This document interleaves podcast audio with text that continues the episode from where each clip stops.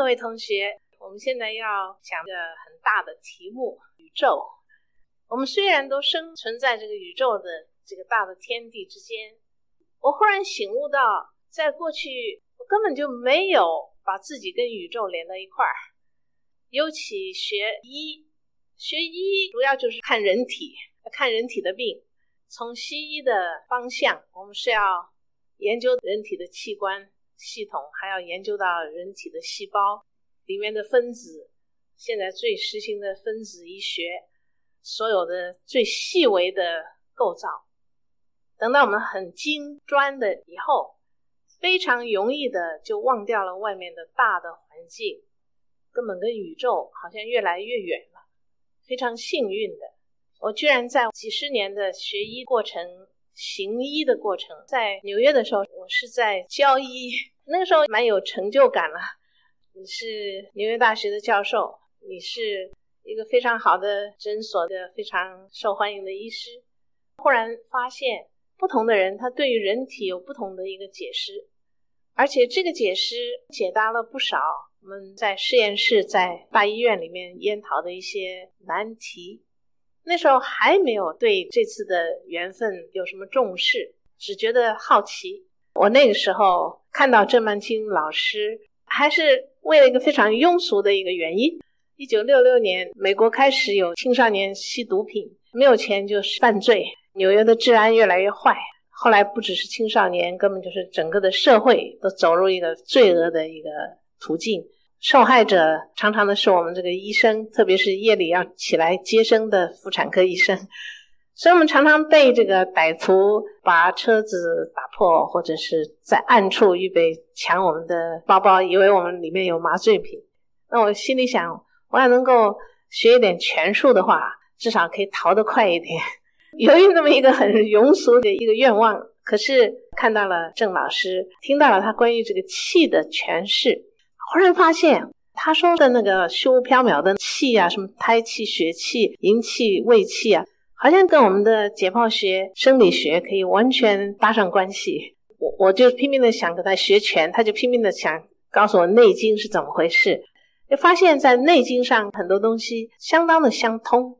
在那个时候，我虽然看到了一点，但是还是没有领悟，那个是我的生命的一个转捩点。那时候刚好。我推行妇幼卫生的一个 program，我要回国来到游民总院。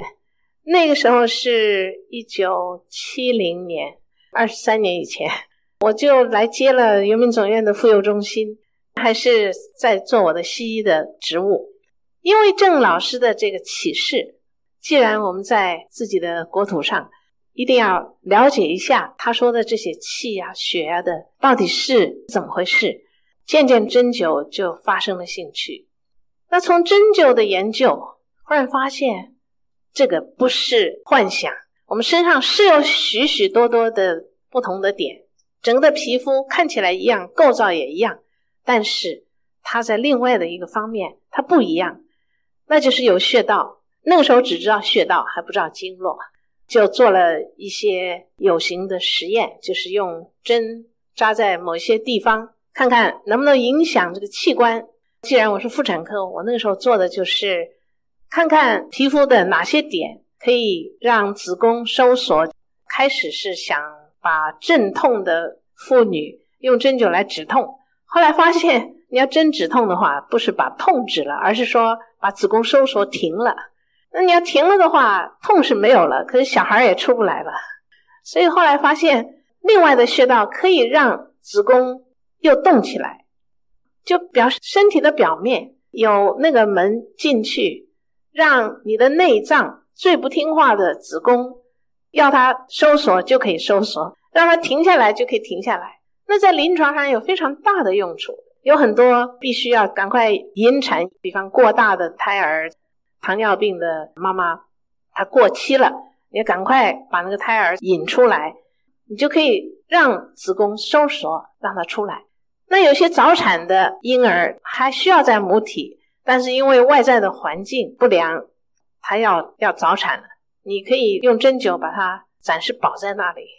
所以在这些地方，在西医看起来非常不可信的一些现象，我们都经过非常严谨的研究，才把这个现象证实说这是一个能够重复发生的一种例证。那么在科学上才能发表了。所以我在美国的妇产科学会的杂志上发表过两次，等于说经过专家鉴定，证明这个是个医学上的事实了。你发现有这个现象以后，你是不是会想知道它是怎么通进去的？你在脚上、在腿上、在手上摆上一个小小的针，它怎么会影响那么复杂的一个子宫？因为子宫是一个最不听大脑指挥的，否则妇产科医师也用不着半夜三更的去接生了，是不是？所以说，它假如有这么一个作用的话，那么它从哪里进去？它它怎么出来？它是怎么连起来的？第三步再问它为什么能连起来。从此以后，我就掉到了一个不归路上。你这个好奇心一一起来的时候。好像过去所有我所受的训练，我所积起来的学位和学分都不管用了。你要重新去找一个新的路。我发现很多东西中国的医书里都有，只是我们不是太看得懂。慢慢的就集合一些学人去探索，随后研究都在研究这个经络穴道能不能可以测量。能不能量化？能不能标准化？它是不是老在一个地方？后来发现穴道不是一个什么了不起的事，那个经络才是一个很有趣的。它是一个通道，它是一些 tract。那么这个 tract 到底从哪里到哪里？怎么走的？起先大家找了很多文献，很多很多的人都想用解剖的方法把它打开来看看底下是什么。那后来发现。相当的失败。后来发现，最容易量的是用电子的仪器来量它的电阻。那么后来我们就用这套仪器，实际上还是德国的一位医师，他从法国人学到我们的针灸以后，用仪器呃发展出来量的一套东西。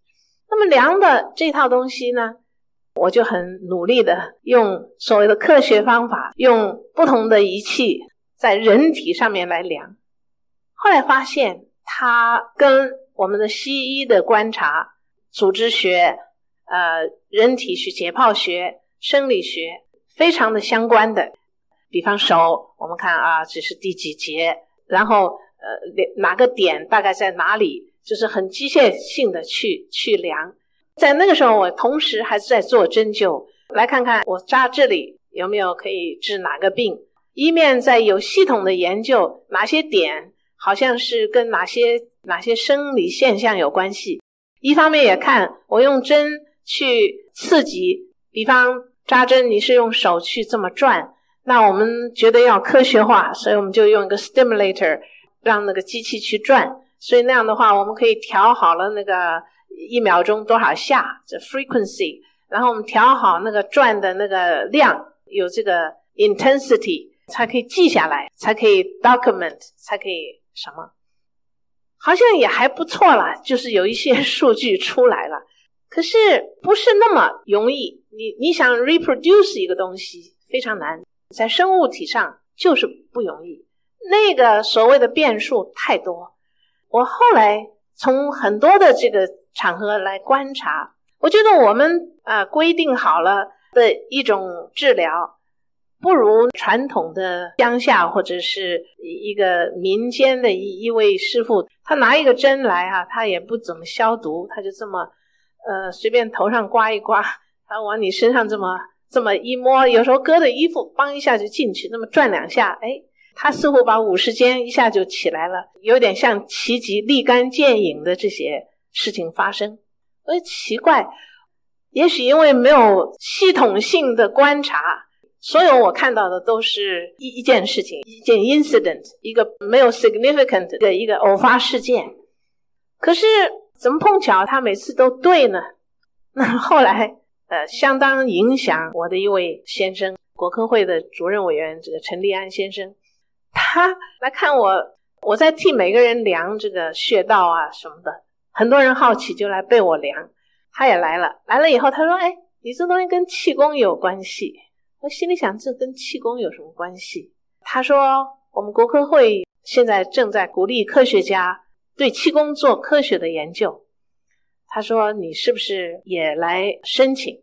他说：“不过我有一个条件，每一个计划主持人都要学气功。”我说：“那那不行，因为我这个人什么都好，就是没有恒心哈，我没有办法每天都做一样的事情。那么气功一定是个功啊，一定要怎么怎么样要练它。”我说：“我就是不大能够下这个比较苦的苦功哈。”他就说：“哎，不是什么了不起的功。”他说：“这个这很容易，你看就这样，什么脚遇肩旗怎么样？”他就说：“就这个架势就行了。”我看看他，我就模仿一下，觉得有有一个什么东西在身上，好像有一点特别的变化。哎，我奇怪，我说这个这个就是气吗？他说对啊，这个就是气。哎，我想这个有研究的必要，所以我就找一位老师来做这个静功。自从做了静功以后，我忽然发现，我们那些的仪器只能看到一个非常浅的。一个层次，你要自身感受了、感觉到这个气以后啊，你才能够真正的研究。所以这一点，陈立安先生非常的正确。你一定要自己感受这个东西以后，你再来追寻它是什么。因为研究这个气以后，感觉到了气，过去所有那些的研究也好，过去的知识、西医的知识，并不是白费的。它给了我非常深的基础，来懂得我们身上看得见的东西。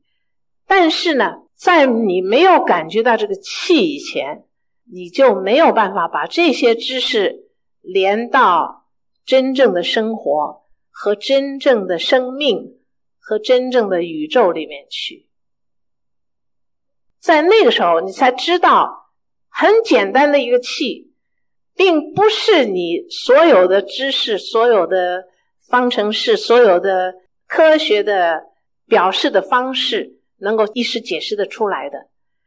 这个里面简单到每个人立刻就可以感觉到，复杂到你用一辈子的时间也不见得有一个方法把它整理出来。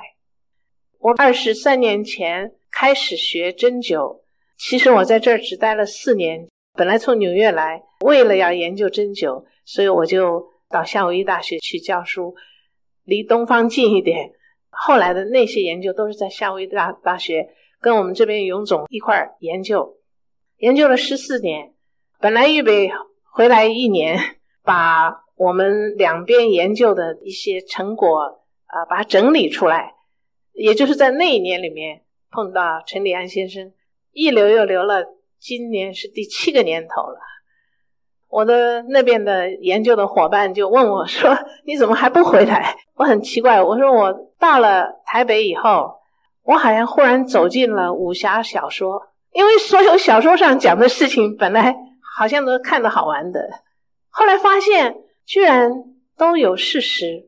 我在这个中间又到中国大陆，我们这儿的也好，那儿的也好，海峡两岸。”的奇人奇事，不晓得看见了多少，认识了多少人，明明不可思议的事情都摆在你的面前，不晓得这个七个年头的哪一个点，我也不记得了。我忽然走入了宇宙，在美国，特别是不太觉得宇宙的存在，尤其在纽约，西方的科学。把人很聪明的套在大的建筑物里面，把我们周遭的环境用人为的力量把气温、把气压、把湿度都调整调实了，所以你不大看见绿叶、土地或者是青天白日，你跟宇宙越来越远。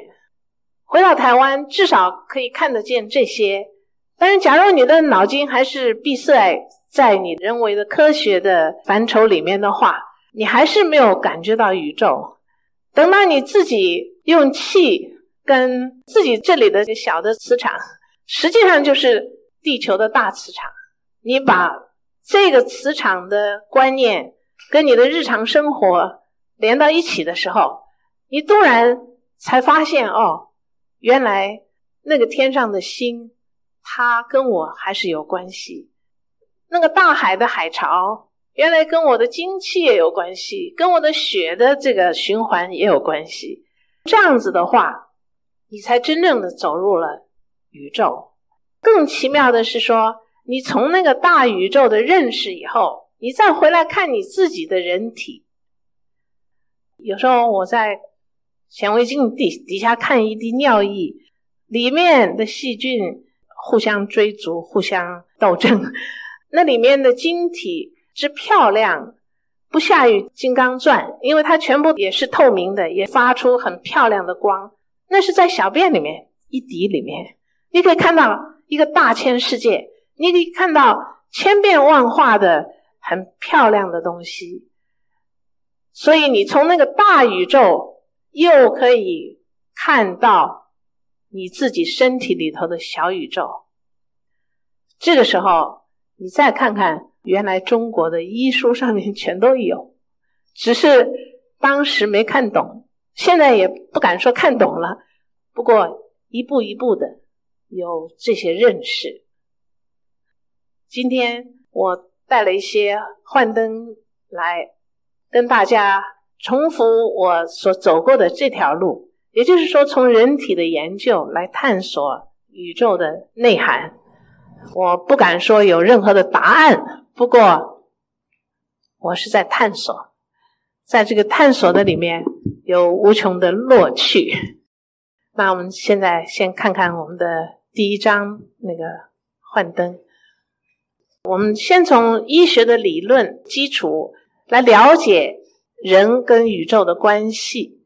我里面会讲到一点中医的基础理论，到我们西医的一些对人体的认识。这四节虽然看起来好像一二三四，可是我的内容可能都穿插在一起。这里面就有一些从日常生活里面怎么去体验人跟环境的一些关联，稍微的介绍我怎么从科学医学的例证里面去探求它的奥秘，然后在我的日常生活里面和我的专业，从医学的服务里面来追求天人合一的境界。下一章，这个看起来是一个天平。中医的基础理论，它就是很简单，它就是说，一个人怎么样就叫病，什么叫健康？要健康的话，哈，就是要求气和血的平衡，正号是阳，负号是阴，阴和阳的平和，这两个要平和的话，它一定要有一个终点，凡是。阴阳不平衡或者气血不平衡的时候，就病了。医生的责任要把它调成平和，所以医疗在中医上叫做治中和。中医不一定说是是中国的医，而是说让它平衡在中间治中和的医。假如说偏差。跟西医是完全一样的基础，只是西医它对于病跟健康，它是分成很多很多的阶段。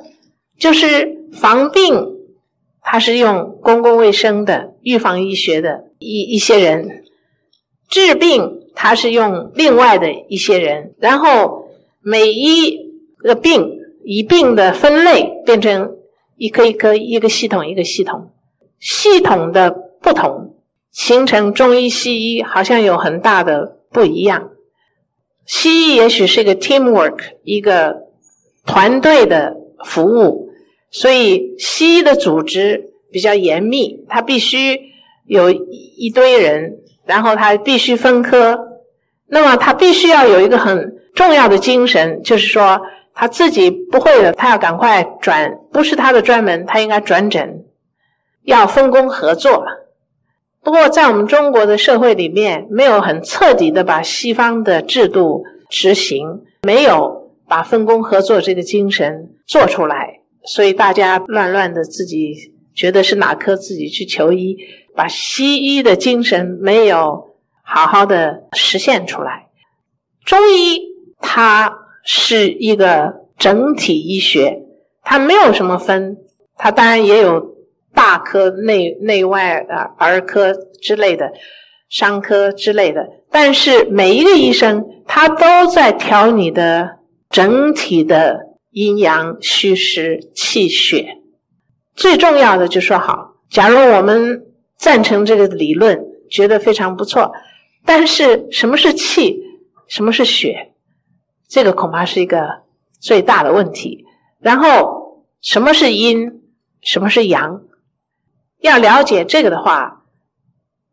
才是开始要真正去研究中医的内涵，这个只是一个基础的理论。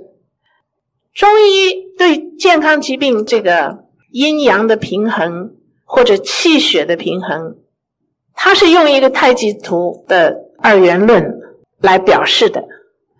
从气跟血这两个简单的分类上面来说，我们可能。把身上所有看得见的部分都叫做血的部分，它不只是指血管里面流的这个血。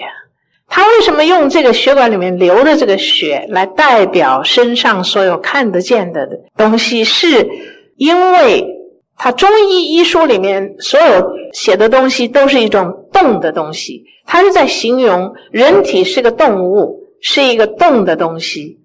血是看得见、最规律的在动的，在流。我们要活着，就不能不有血在我们的血管里面流，而且这个血要无时无刻的均匀的分布在我们所有的器官。我们每一个器官、每一个组织，不能一时没有这个血的支援，因为这个血。大家都知道，是把我们的养料带到我们的细胞里，然后把我们的废物从那里面带走。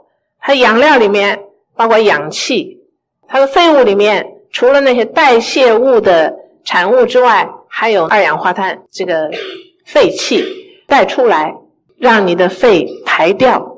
所以，所有看得见的器官组织都受血的供养。所以，他把血来代表所有我们身上看得见的东部分。我们说血肉之躯。那么气的部分，很可能就是说所有我们没有看得见的部分，包括你呼吸吸进去的氧气，呼出来的二氧化碳，包括你的身上的中医所谓的营气、卫气、元气这些气。也就是我们身上的一些功能，也就是所有动的、我们看得见的这些活动的细胞，它共同做出的动作。假如你受大脑支配的这些，我的脑神经说让我的手抬起来，我就抬起来；放下去就放下去。这是一部分电波的指挥。可是我还有一部分的指挥。不在我的脑神经的控制之下，就所谓的自律神经，它也在有组织的、有计划的在活动着，让我们的胃在消化，让我们的心在跳，让我们的每样的作用都在作用中。这个之外，所有的器官它存在，它就造成一个磁场。每一种器官，它的细胞在。缠动就有个固定的缠动的一个频率出来，每一个器官由不同的细胞做成，所以它有不同的频率。再加上那个器官，你肺要做呼吸，心要做这个跳动，那个胃有食物的时候，它也要做收缩放松，这些动作所产生出来特殊的频率也在。你的身上运行这些，加上我们自己的思想、我们的脑波、我们的感情、我们的感觉，这些都是看不见的。可是有没有呢？绝对是有。这些可能在中医里面都把它归到那个白的那个部分，看得见的可能都是归在这个黑的部分。假如我们的黑的部分代表阴，白的部分代表阳，它就很清楚的解释我们身体里面看得见的部分跟看不见的部分。你的器官跟功能一定要调时的平衡，你的精神跟身体一定心身 一定要调时的平衡，更不要说很多其他的用阴阳来表示的一些必须平衡的一些事情。由太极图来表示，有它更重要的一个意义，就是这个平衡不是一半一半，不是平均。而是平衡，所以它是一种动态的平衡，dynamic balance，它是不停的在调节中，它不是静止的一种平衡。因此，你要站稳的话，白的跟黑的全部都是相同才行。可是你要白的黑的都静止的话，你就走不到哪里去了，你定在那里了。人能够定在一个地方吗？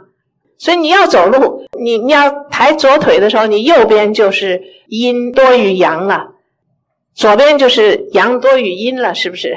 你的左腿完全抬起来，右腿完全站住的时候，就变成一个太阴，一个太阳了，极端的阴跟极端的阳了。你往前一走的时候，一边就变成少阴，一边就变成少阳了，是不是？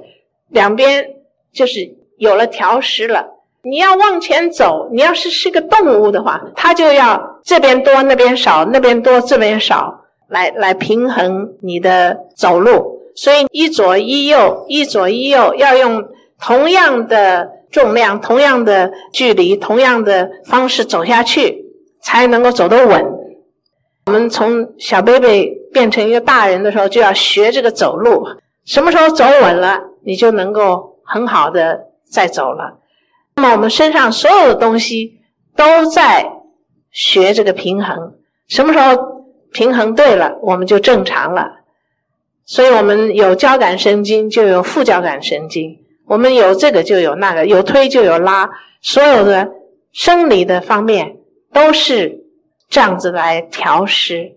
而且黑的里面还有一个白的点，白的里面有黑的点，表示没有一样事情是。完完全全绝对阴或者是绝对的阳，比方说男生变成一个男人，是因为有所谓的 androgen 这个男性荷尔蒙；女生变成一个女人的样子，是因为有女性荷尔蒙 estrogen。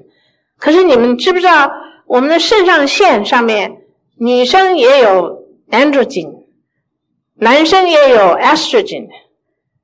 只要保持一个对的比例，就不会有变性的现象出来。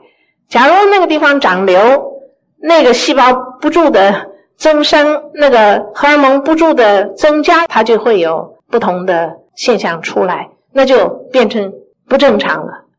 所以我们身上所有的事物都可以用中医的这个气血平衡的方式来解释。